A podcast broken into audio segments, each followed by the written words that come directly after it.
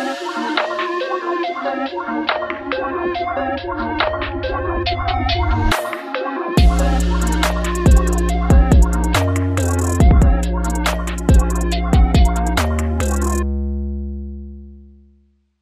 und herzlich willkommen zu Schwarz auf Gelb, Menschenrechte auf der gelben Couch, eurem Amnesty International Podcast. Mein Name ist Hanna. Und ich bin Anna. Ähm, ich wollte jetzt eigentlich fast schon ein wenig ähm, nicht lügen, aber doch einen showtechnischeren Abgang einleiten, indem ich sage, Hanna ist heute mit einem, mit einem fetten Standard so ins Büro gekommen und, und liest den jetzt kurz vor der Folge und so. Ähm, aber dann ist mir gesagt worden, dass es fast unethisch rüberkommen könnte. Aber auf jeden Fall, nein, das würde nicht mal funktionieren, weil Hanna in Amsterdam sitzt und ich in Wien und wir über Teams diese Folge aufnehmen. Ähm, aber um schön in das Thema überzuleiten, Hanna, welche Medien liest du, konsumierst du, wann und wo? Sehr gekonnte Überleitung an. Ne? Mhm. Ähm, ja, ich positioniere mich sehr gerne als diese literarische Printmedienleserin. ähm, die traurige Realität ist aber, dass besonders seit Corona bin ich sehr auf Social Media abgerutscht. Also vor allem die ZIP 100, das sind diese 100 Sekunden, wo sie die ganzen News zusammenfassen oder so etwas. Einfach weil es so viel leichter zugänglich ist und du kannst es einfach im Bus oder der Straßenbahn einmal schnell aufmachen und bist voll up to date auf einmal. Aber ja, wenn ich einen entspannten Sonntag oder Feiertag habe, dann natürlich Printmedien. Eine fette Standardfolge zum Beispiel. What about you? Um, same. Also ich zumindest konsumiere auch viele News und tagesaktuelle Themen via Social Media. Um, gebe natürlich auch immer dass das Bild von mir, dass ich immer nur Printmedien lese, weil Vogue und so, nein. Ähm, ich glaube aber vor allem so Anfang Mai, okay? Stell dir vor, es ist wieder Anfang Mai ähm, und auf einmal, weiß ich noch, ist mein Insta-Feed komplett explodiert, weil Österreich im Ranking der Pressefreiheit once again nach unten gerutscht ist. Ähm, und plötzlich hat jeder denselben Standard oder ORF oder ZIP oder whatever Post gerepostet in ihrer Story. Ähm, hast du das auch gesehen? Natürlich. Ich glaube, das ist ein unvermeidliches Phänomen, dass sobald so ein großer Artikel rauskommt, alle denselben Artikel in ihrer Story reposten. Und du kannst auch die nächsten Stunden sicher gehen, dass du nur diesen Post auf ganz Instagram findest. Um, ähm, oh ja, however, um, wir haben uns ja letztes Monat schon mit Pressefreiheit auf einer internationalen Ebene auseinandergesetzt und wollen uns heute in der zweiten Folge dieser Doppelfolge mit Pressefreiheit im Nationalspektrum, also innerhalb von Österreich, auseinandersetzen. Irgendwie ist es ja in den letzten Jahren so eine Downhill Road geworden. Also vor allem 2022 rutschte Österreich noch einmal von Platz 17 auf Platz 31, ähm, was die Medienfreiheitsorganisation nicht so unrecht als einen katastrophalen Absturz betitelt hat. Weißt du noch, wo wir in der letzten Folge gesagt haben, so 2020, it can't get any worse? so, tja, nö. Wir wiederholen uns langsam. Ja, ja, whatever. Ähm, genau, 20, also wer aber jetzt denkt, dass 2022 der erste Abrutsch im Ranking für Österreich war, ähm, der ist leider mistaken, weil bereits 2019 stürzte Österreich von Platz 11 auf Platz 16 ab. Der Grund dafür war die Ifiza-Affäre ähm, und all seine Auswirkungen. Insgesamt ist nun Österreich im Mittelfeld der rund 180 Länder, die analysiert wurden von Reporter ohne Grenzen. Was war aber der Grund für den katastrophalen Absturz für 2022? Man könnte es sich vielleicht denken. Nämlich, es ist ein Sammelsurium quasi von Angriff auf Journalistinnen und Journalisten bei Anti-Covid-Demos, ähm, alles rund um die ÖVP-Inseratenaffäre und das Erkaufen von Berichterstattung, plus Österreich hat immer noch kein Informationsfreiheitsgesetz, übrigens als einziges EU-Land. Die Spitzenreiter in dem genannten Ranking sind Länder wie Norwegen, Dänemark, Schweden, Estland und Finnland in genau dieser Folge äh, absteigend. Die letzten Ränke belegen der Iran auf Platz 178, Eritrea auf Platz 179 und zu guter Letzt Nordkorea auf Platz 180. In diesem Ranking spielen verschiedene Faktoren eine Rolle, ähm, zum Beispiel politische oder eben auch wirtschaftliche. Und hätte man sich jetzt Österreich nur in der wirtschaftlichen Kategorie angeschaut, dann wären wir bereits auf einen sehr, sehr problematischen Platz abgerutscht. Um das Ganze jetzt ein wenig besser zu verstehen, schauen wir uns ganz kurz, also wirklich noch ganz kurz die Pressefreiheit, also die Geschichte der Pressefreiheit in Österreich an. Ähm, Don't be afraid. Also das geht jetzt höchstens so ein, zwei Minuten und danach habt ihr es geschafft, so power through it. Ähm, die Pressefreiheit in Österreich geht nämlich weit zurück. Also lange Phasen, wo kritische Berichterstattung, ähm, kritische Bücher, kritische Schriften, wir sprechen noch nicht von Berichterstattung quasi, waren verboten. Ähm, auf diese Phasen ähm, der Zensur gab es aber immer wieder Phasen, wo jene gelockert wurde, wo es einfacher war, also so Wellenbewegungen. Und seit 1945 etablierte sich auch fix die Pressefreiheit in Österreich. 1948 kam dann die Erklärung der Menschenrechte, in der die Pressefreiheit als das Recht auf Meinungsfreiheit und freie, Mein äh, freie Meinungsäußerung als Menschenrecht festgelegt wurde. Und 1957 folgte dann die Gründung des ORF. Äh, 1964 kam dann ein Volksbegehren gegen die politische Einflussnahme des ORFs auf und im Jahre 1974 wurde der ORF dann als öffentlich-rechtliche Anstalt verankert. 1975 wurde die öffentliche Presseförderung eingeführt und 1993 wird dann endlich privater Rundfunk erlaubt. Ähm, das ist einfach nur neun Jahre vor meiner Geburt. Ähm, genauso werden private Fernsehsender erst 2001 in Österreich zugelassen. Davor gab es einfach nur den ORF. Das ist ja. ein Jahr vor meiner Geburt. Ich schreibe jetzt alle Zahlen so. So V, also es gibt ja Vorgeburt Christi und ich mache es jetzt einfach ja. mit Vorgeburt Anna. So. Ja, ja, das, das etabliert sich, schwer. Ähm. Äh, das Problem ähm, mit vermehrter Anfeindung gegenüber Journalistinnen gibt es äh, aber nicht nur in Österreich. Ähm, was noch fast mehr besorgniserregend ist, ist, dass auch immer mehr Journalistinnen in Europa ermordet werden. Äh, um jetzt nur ein paar einzelne Namen zu erwähnen, sind wie Gregorias Karavajets in Griechenland und äh, Peter de Vries äh, erst kürzlich in den Niederlanden. Aber noch viel, viel mehr rund um das Thema Pressefreiheit in Österreich und aktuelle Debatten dazu wird uns jetzt Daniela Kraus, die Generalsekretärin vom Presseclub Concordia, im Interview beantworten. Wir durften sie nämlich besuchen.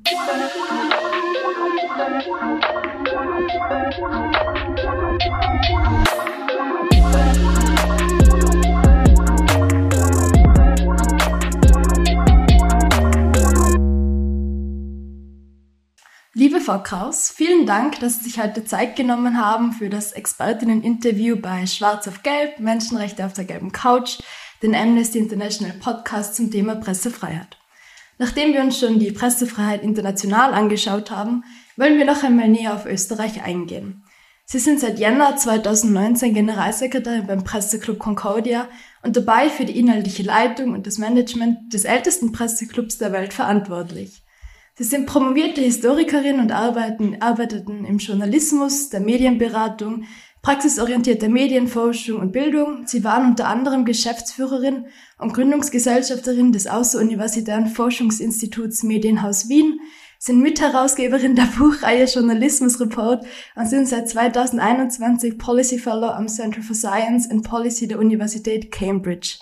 Und das sind nur ausgewählte Bereiche aus ihrem langen und beeindruckenden Lebenslauf. Deswegen drängt sich mir zu Beginn gleich die Frage auf, woher kommt denn diese Faszination für Medien? Ja, die kommt eigentlich aus meiner Beschäftigung mit der Geschichte ähm, und mit der Demokratie. Und wir sehen halt, dass eine gut informierte Öffentlichkeit ein ganz wesentliches Element der demokratischen Gesellschaft ist. Und ich bin überzeugte Demokratin. Und ich glaube, wenn man das ist, dann muss man auch überzeugte Kämpferin für die Medienfreiheit sein.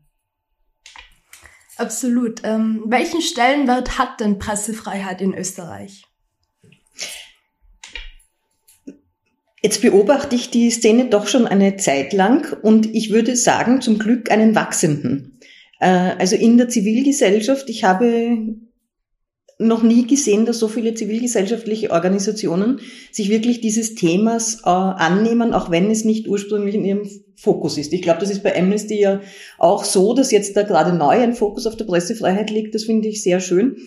aber auch in anderen Bereichen und auch die Debatte über Medienpolitik, die lange Zeit eine wirklich sehr spezialisierte war, geht jetzt meiner Meinung nach in breitere Gesellschaftsformen und äh, ich glaube auch das Bewusstsein dafür, dass man als Bürgerin, als Bürger sich damit ein bisschen auseinandersetzt, steigt. Insofern bin ich über diesen Teil einmal sehr erfreut, dass wir breitere Debatten haben, dass das auch nicht mehr so unter dem Teppich bleibt, sondern dass da wirklich viele Leute sich dafür interessieren. Ist Österreich in Bezug auf diese Entwicklung eher langsamer, also dass jetzt wieder Pressefreiheit zu seinem zivilgesellschaftlichen Fokus rückt? Hm. Vergleich. Kann ich nicht sagen. Ich würde sagen, es hat halt mit der typisch österreichischen Insel der seligen Mentalität zu tun, dass man sich lang nicht drum gekümmert hat und ähm, auch, dass es meiner Meinung nach so in den 2000er und 10er Jahren, was eher ein Lippenbekenntnis ja immer ist, eh für Pressefreiheit. Aber keiner wäre auf die Idee gekommen überhaupt, dass das ein Thema ist, das in Gefahr ist. Und jetzt ist auf der einen Seite schlecht, dass es tatsächlich in Gefahr gekommen ist. Auf der anderen Seite ist gut, dass das breiter im Bewusstsein ist und ich glaube, da sind wir ähm, zum Teil auch Getriebene der Entwicklungen und gar nicht so viel hinten nach, weil man schon sagen muss, ganz offen, dass die Gefahrenlage nicht gering war in den letzten Jahren. Sie haben gerade auch schon die Gefahrenlage angesprochen.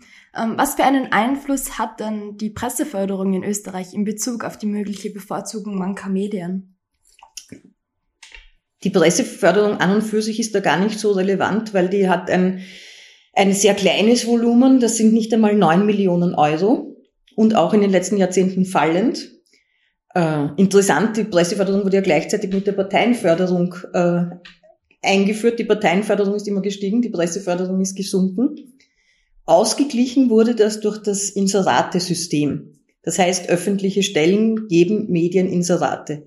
Und das ist viel gefährlicher, weil diese Inserate werden nicht nach klaren Kriterien vergeben. Die Presseförderung hat zumindest zur Grundlage ein Gesetz und nach diesem Gesetz wird die Förderung vergeben. Da kann man jetzt das Gesetz gut oder schlecht finden, aber es gibt eine Grundlage, es ist transparent, es sind die Ergebnisse transparent, es gibt klare Spielregeln. Das gibt es bei der Inseratevergabe nicht. Da wird freihändig sowohl von der Regierung als auch von Gemeinden, von anderen öffentlichen Stellen Geld vergeben.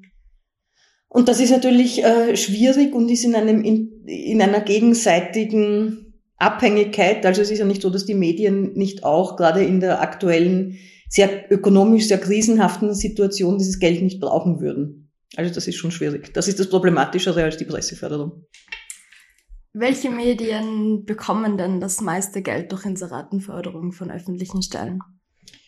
Äh, da muss man, also man muss natürlich unterscheiden von allen öffentlichen Stellen und von der Regierung, aber wenn man das jetzt nicht zu sehr ins Detail gibt, dann geht, dann sind es von den Zeitungen ganz klar die Boulevardzeitungen. Also die, die am meisten Geld bekommen, sind Kronenzeitung, Österreich beziehungsweise Ö24-Gruppe und heute.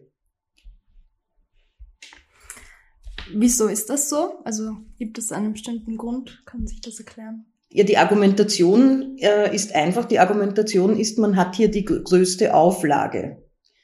Was außer Acht lässt, dass Auflage nicht gleich Reichweite ist, weil bei Reichweite muss man natürlich auch digitale Komponenten hineinrechnen.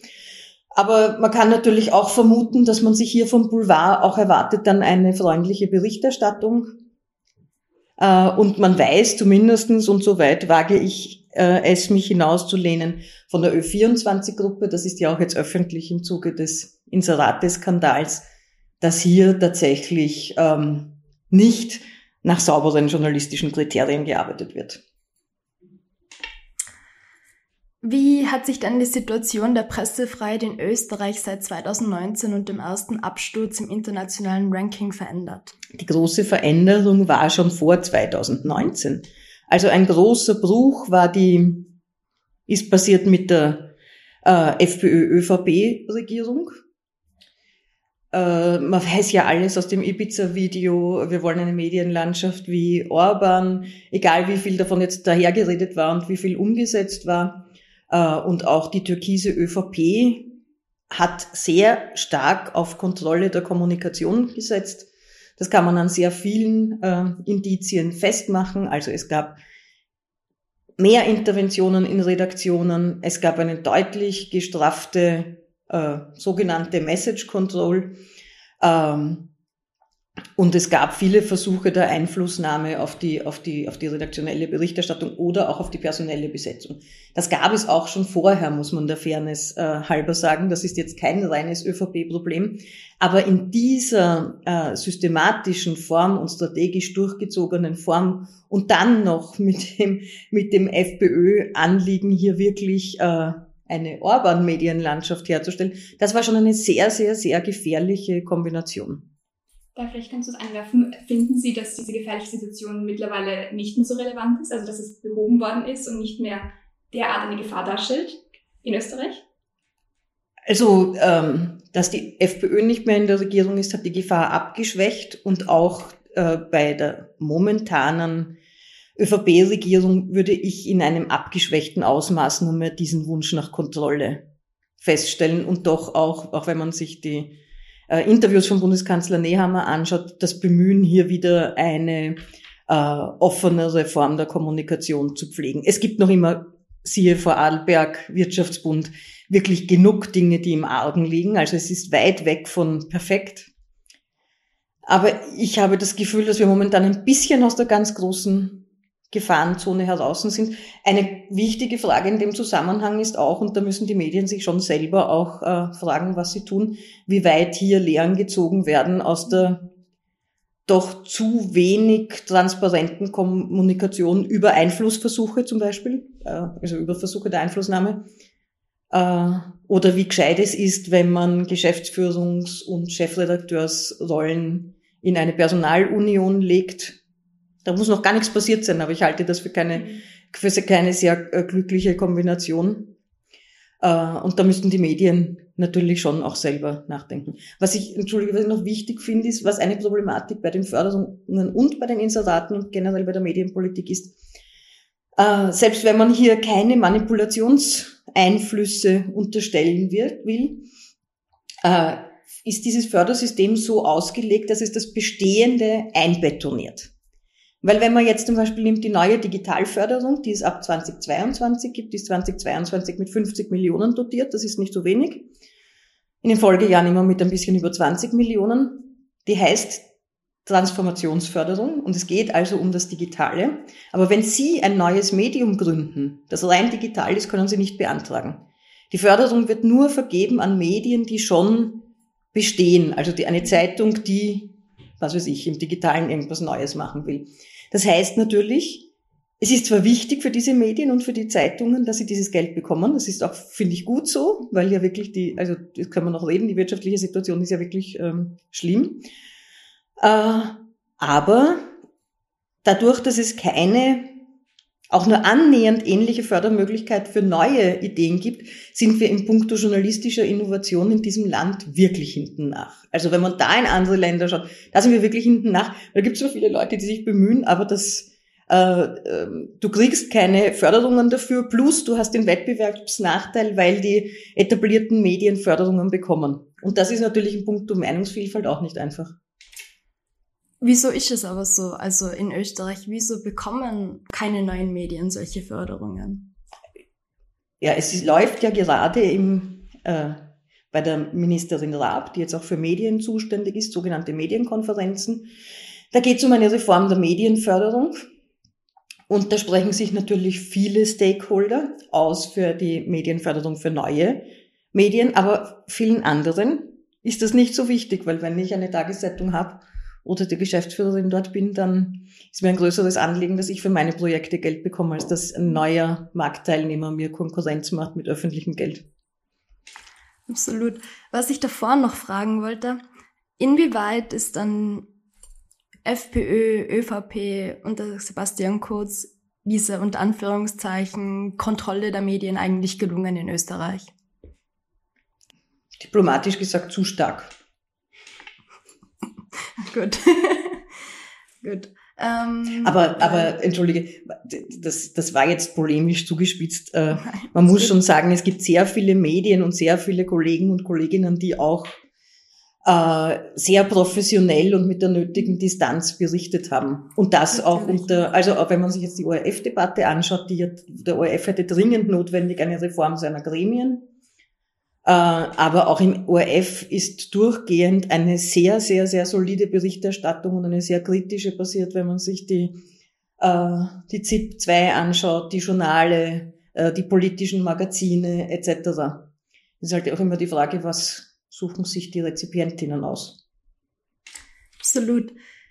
Welche Sonderrolle spielt denn jetzt eigentlich der ORF in der österreichischen Presselandschaft? Naja, der ORF ist noch immer ein Leitmedium und hat eine extreme Relevanz. Ähm, und das hat gute und schlechte Seiten. Die guten Seiten sind, man hat hier einen, ein Unternehmen oder sagen wir so, man hat hier Redaktionen mit sehr hohen Standards, mit wahnsinnig gut ausgebildeten und fortgebildeten äh, Journalisten und Journalistinnen.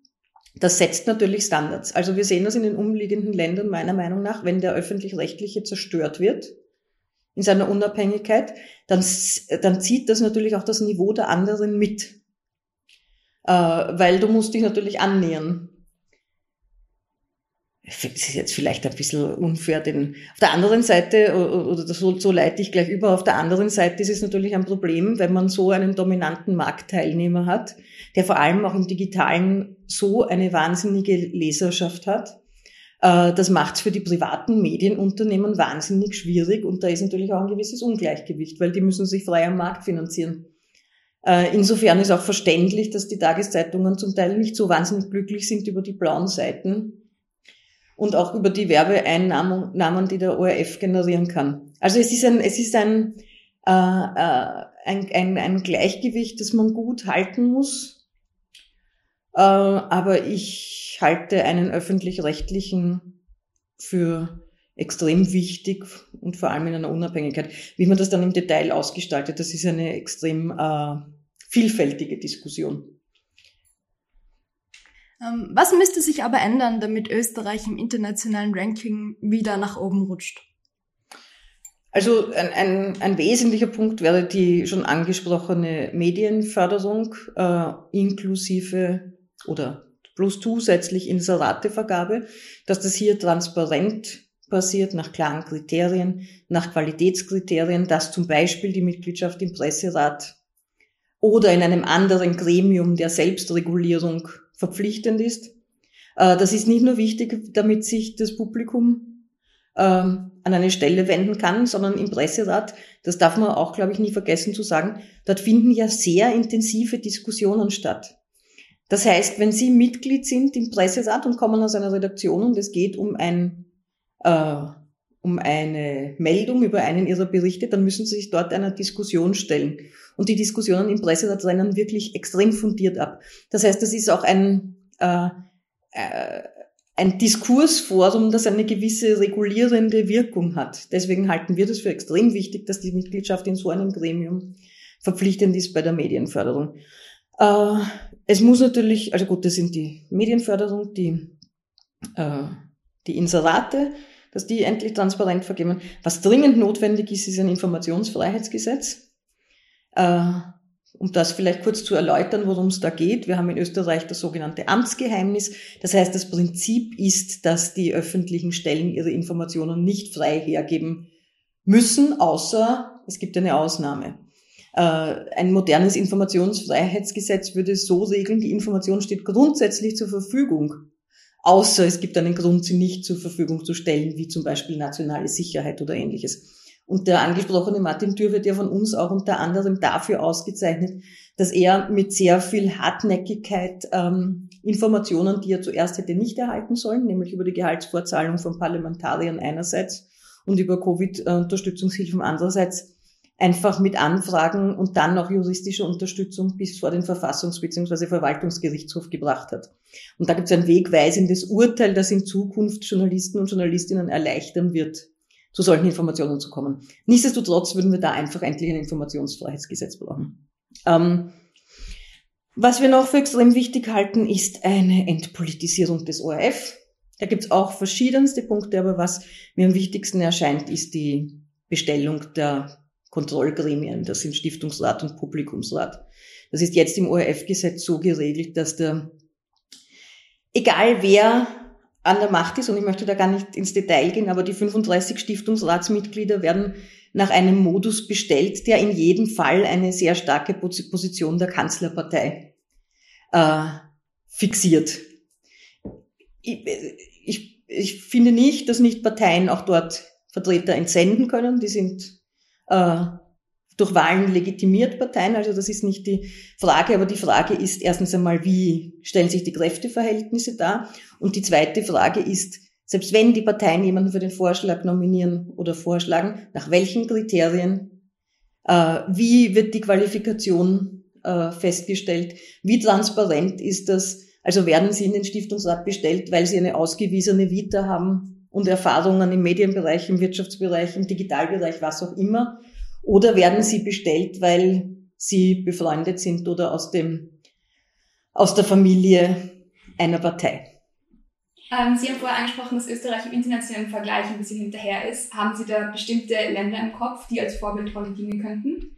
Die die von Ihnen genannten Punkte vielleicht schon etabliert haben? Das war, ja, okay, das war jetzt auf Innovationen betroffen, mhm. aber generell ist man immer ganz gut beraten, wenn man nach Skandinavien schaut, für die, für, gerade für die Medienförderung. Äh, für den Innovationsbereich schaut man halt traditionell in die USA, mhm. wobei auch nicht alles so toll ist, äh, aber, aber man kann da schon sehr schöne Sachen finden, vor allem äh, im, im Hinblick auf die Frage, was muss ich denn tun, damit ich das Publikum dort erreiche, wo es ist. Weil was habe ich davon, wenn ich die tollste Zeitung ha äh, habe, aber kein Mensch plattelt sich mehr das Papier durch. Mhm. Äh, aber da kann man sich, glaube ich, recht frei. Auch Länder wie Spanien sind zum Beispiel bei journalistischer Innovation sehr weit voraus. Da schaut man dann gar nicht so hin. Äh, Deutschland ist jetzt gar nicht so weit vorne. Ähm, was hat denn Spanien? Also wenn man dann schon konkret nachfragen darf.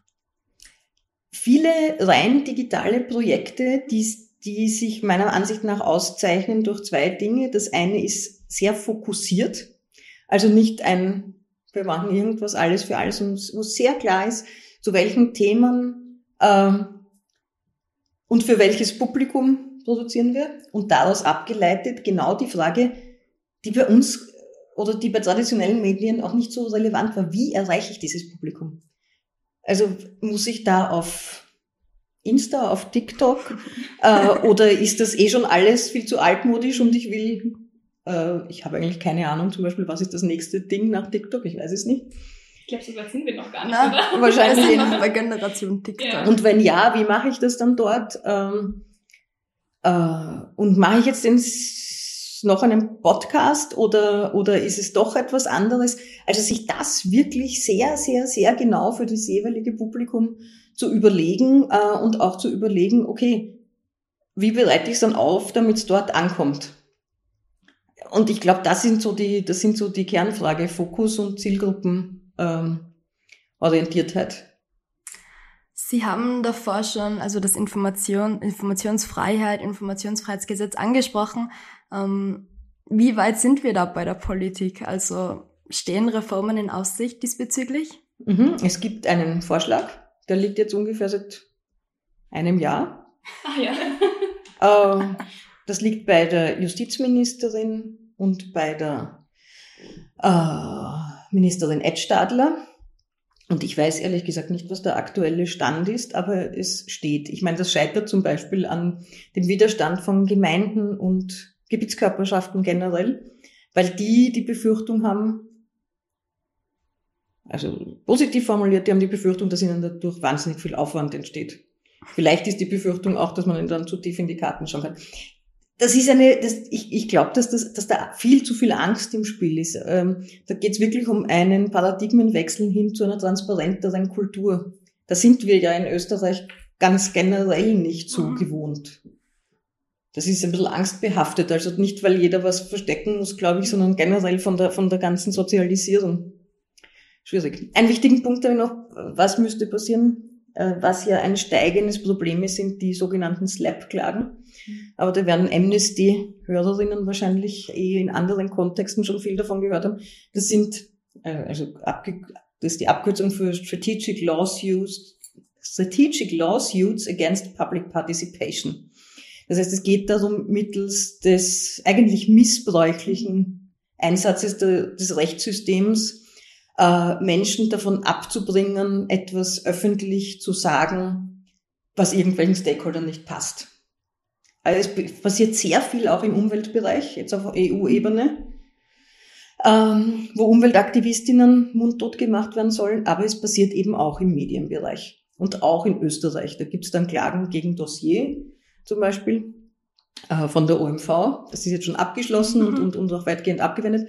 Aber da geht es einfach darum, dass man kritische Stimmen äh, ungehört verhallen lässt. Und und das ist ein großes Problem, weil da, da wird, das, wird, das funktioniert so, dass dann die Klagenden mit total überdimensionierten Klagsummen hineingehen und Verfahren machen, die nie realistisch, äh, das in der Form kann das nicht realistisch gewonnen werden, aber es bindet bei denen, die geklagt werden, das sind ja meistens Einzelpersonen oder Kleine, irrsinnig viel äh, Zeit, also allein an Gerichtsterminen, irrsinnig viel, du musst dir irrsinnig viel Know-how an, äh, eignen. Und es entstehen dir natürlich auch noch Kosten für Anwälte. Und jetzt ist das für jemanden, die OMV, denen ist das vollkommen wurscht, wie viel sie da für einen Anwalt ausgeben. Aber wenn du ein kleines Unternehmen bist und es kostet dich nur 6, 7, 8, 9, 10.000 Euro oder eine Einzelperson, dann ist das natürlich schon ein Szenario, äh, wo du dir was überlegen musst. Und das wird aber zum Glück auch gerade auf EU-Ebene behandelt. Also mhm. der ist halt ein bisschen eine schwierige Thematik, weil immer die Frage ist, wo beginnt der Missbrauch der Rechtsmittel? Absolut, das wäre meine Frage gewesen, wie man solche Slap-Klagen verhindern kann, weil, ja, doch Rechtsstaat irgendwie. Ja, nein, es gibt, es gibt ein paar Vorschläge, auch auf mhm. EU-Ebene, es kommt vielleicht auch eine EU-Direktive. Es geht zum Beispiel darum, dass man, bevor ein Verfahren wirklich beginnt, dass es schon eine Prüfung gibt, ist das in Relation, ist das angemessen?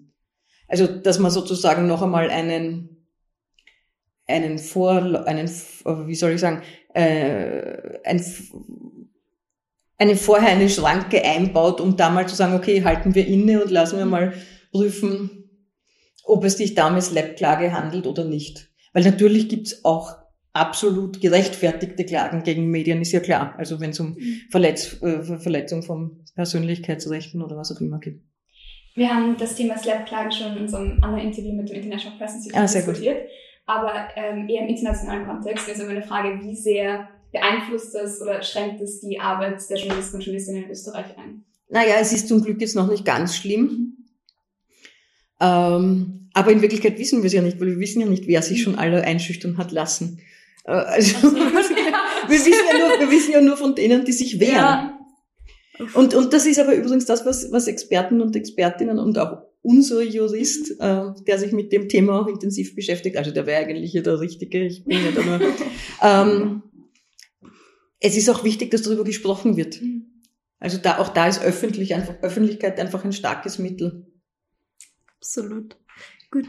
Ähm, eh auch da diesbezüglich, ähm, gestern oder was vorgestern das Urteil gegen Julian Hessenthaler. Inwiefern führt das Urteil also gegen Julian Hessenthaler zur Einschränkung von Meinungspresse und Informationsfreiheit? Hm. Schwierige Frage. Ich bin nicht tief genug drinnen. Ich kann mich auf die Einschätzungen von Kollegen und Kolleginnen wie Epicenter Works oder ich glaube Transparency hat sich auch mitgeäußert, hat Amnesty auch was gesagt dazu, und auch was dazu gesagt. Und wenn man diesen Einschätzungen folgt, dann ist das ein sehr bedenkliches Urteil. Äh, wenn das denn so ist, dass hier tatsächlich eine, äh, ein Urteil gefällt wurde auf wackeligen Beinen. Aber das wird man ja hoffentlich sehen. Ich nehme an, es gibt eine Berufung. Und, und, und es wird in eine nächste Instanz gehen. Das wird man ja dann sehen. Aber es ist halt schon auffällig, dass jemand, der äh, dessen Aktivitäten dermaßen massive Folgen gehabt haben für das politische System, dann hier in einem Prozess verurteilt wird, den sehr viele Beobachter als äh, fragwürdig einschätzen. Also ich versuche das jetzt diplomatisch ja, zu sagen, ja. weil ich mich weder juristisch noch in, im Detail auskenne, aber, aber es ist jedenfalls etwas, wo man hinschauen muss. Wird, noch zum Abschluss vielleicht, ähm, wird politisch gerade eben aktiv gehandelt, um die Pressefreiheit wieder zu stärken? Zu wenig. Sehr kurz und billige Antwort. Haben Sie konkrete ähm, ja, Vorschläge, was man machen könnte, um diesen, diese Bewegung wieder zu stärken? Um zu sagen, lass, lassen, lassen wir mehr Aufmerksamkeit auf Pressefreiheit, lassen wir mehr Aktivismus in die Richtung Ja, man könnte, also man könnte ja ganz aktiv sagen, selbstverständlich sind uns ethische Grundlagen bei der Presseförderung und bei der Medienförderung ein, äh, ein Anliegen. Was wir hier in der Concordia sehr stark vertreten, ist, dass man überhaupt von dem Begriff, Begriff Presseförderung oder Medienförderung weggeht, sondern klar definiert, es geht um Journalismusförderung. Das wäre ja noch einmal etwas anderes, weil es ist die Frage, äh, fördere ich, fördere ich Medienunternehmen, mhm. äh, die zum Teil leider auch in der Krise sind, weil sie zu spät reagiert haben auf Digitalisierung. Oder fördere ich, fördere ich Journalismus? Das wäre ein komplett anderer, anderer Zugang. Würde zwar vielleicht nicht heißen, dass jetzt die Fördersysteme komplett anders sind, aber es wäre ein ganz, ein komplett anderer äh, Zugang und ich glaube, das wäre ein wesentlicher Schritt, weil wenn es dieses Commitment geben würde, wir wollen unabhängigen Journalismus fördern das ist unser Ziel mit der Förderung, das wäre schon einmal ein Schritt in die richtige Richtung. Ja, dann so Dinge wie das Informationsfreiheitsgesetz endlich mit äh, umsetzen, endlich transparent umgehen äh, und weniger Politik, äh, parteipolitisch getrieben mit dem ORF halte ich auch für ein ganz wesentliches Ding. Auch die Frage, also es gibt dann auch noch so Detailfragen.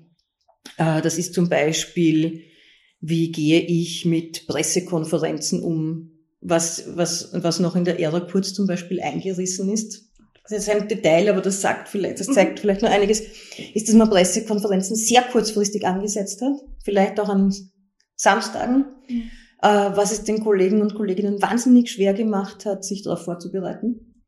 Mhm. Es ist ein Detail, ja, aber, aber ja, nicht uninteressant. Ja. äh, die Frage ist auch, wie, wie viel ähm, man- und Woman-Power investiere ich in die politische Kommunikation. Also das Thema, es gibt wahnsinnig viele Kommunikationsmitarbeiter und Mitarbeiterinnen im Kanzleramt und teilweise ist das größer als so manche Redaktion. Ist ja auch ein, ein wichtiges Thema. Ich meine, was uns im Presseclub hier auch ein Detail, aber ich finde es auch interessant. Früher haben, früher, ich rede von vor 20 Jahren, sind die Politiker gekommen und haben hier ihre Pressekonferenzen auf neutralem Boden abgehalten. Jetzt, wie man sieht im Fernsehen, versucht natürlich jeder das bei sich im Haus zu machen, weil da hast du dann doch ein bisschen mehr Kontrolle drüber, wie das abläuft.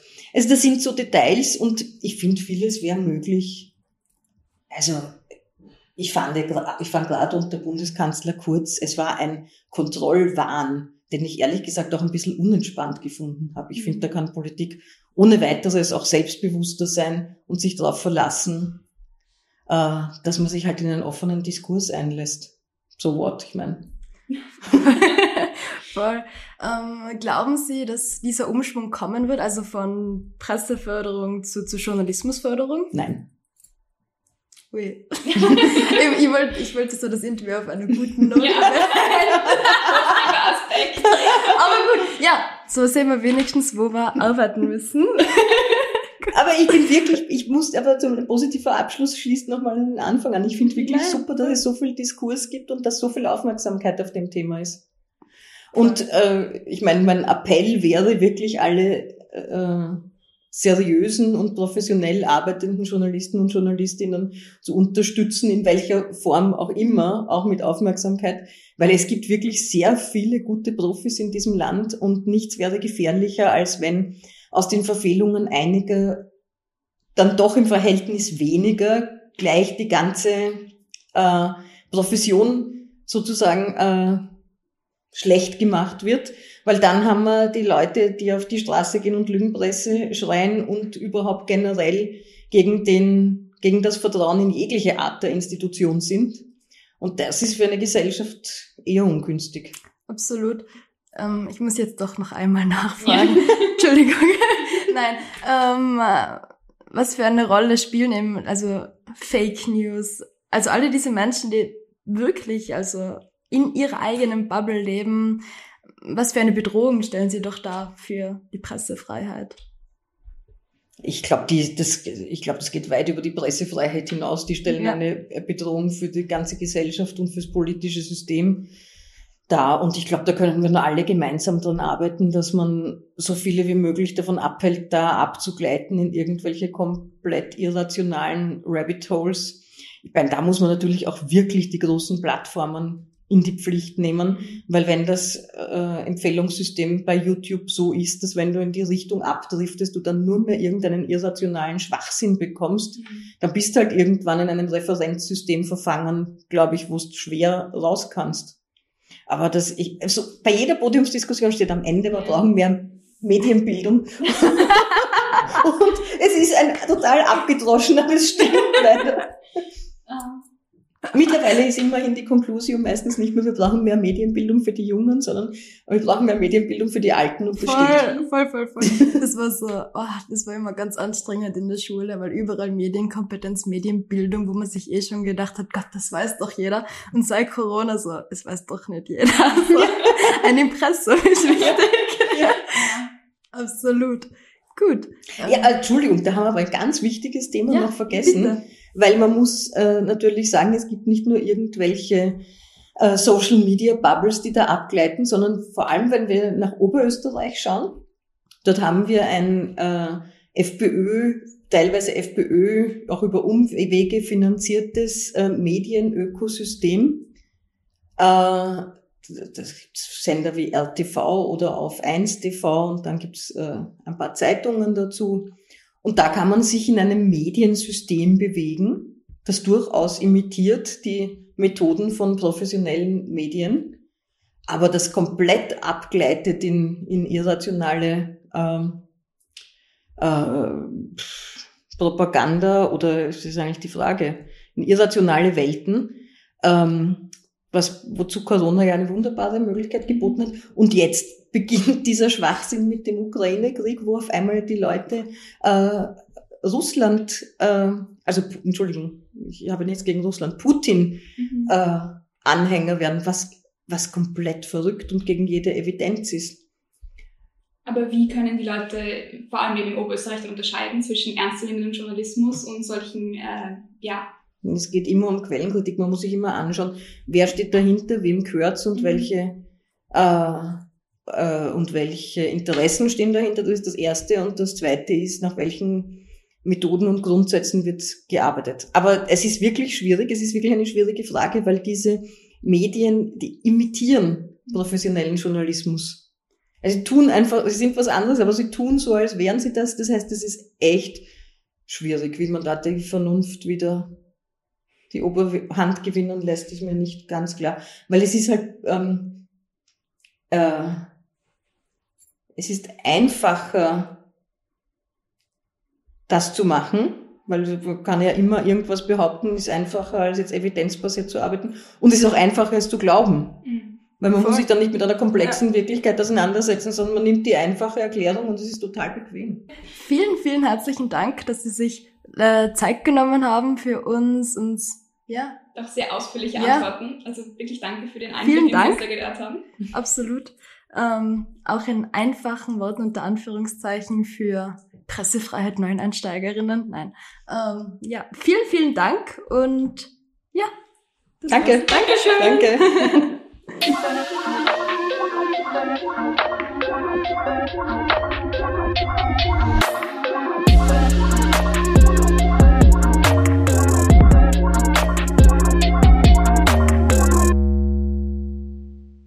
Ja, leider gab es auch in dieser Folge nicht allzu viel Platz für Optimismus. Ähm, ja, ich würde jetzt eine, gerne eine gekonnte Abschlussrede äh, machen. Ähm, mir fehlen jetzt aber leider die Worte. Ich beschränke mich einfach auf ähm, Danke, dass ihr heute zugehört habt. Ähm, Details und Quellen findet ihr wie immer verlinkt in unseren Show Notes. Wir könnten uns generell eine Witzesammlung zulegen. So, oh, die ja. könnte man dann erzählen, so nach jeder Folge. Ähm, ja, merkt ihr das für die nächste Folge. ähm, falls ihr noch Fragen, Anmerkungen oder Themenvorschläge habt, schreibt uns gerne an podcast.amnesty.at. Bis zum nächsten Mal auf der gelben Couch.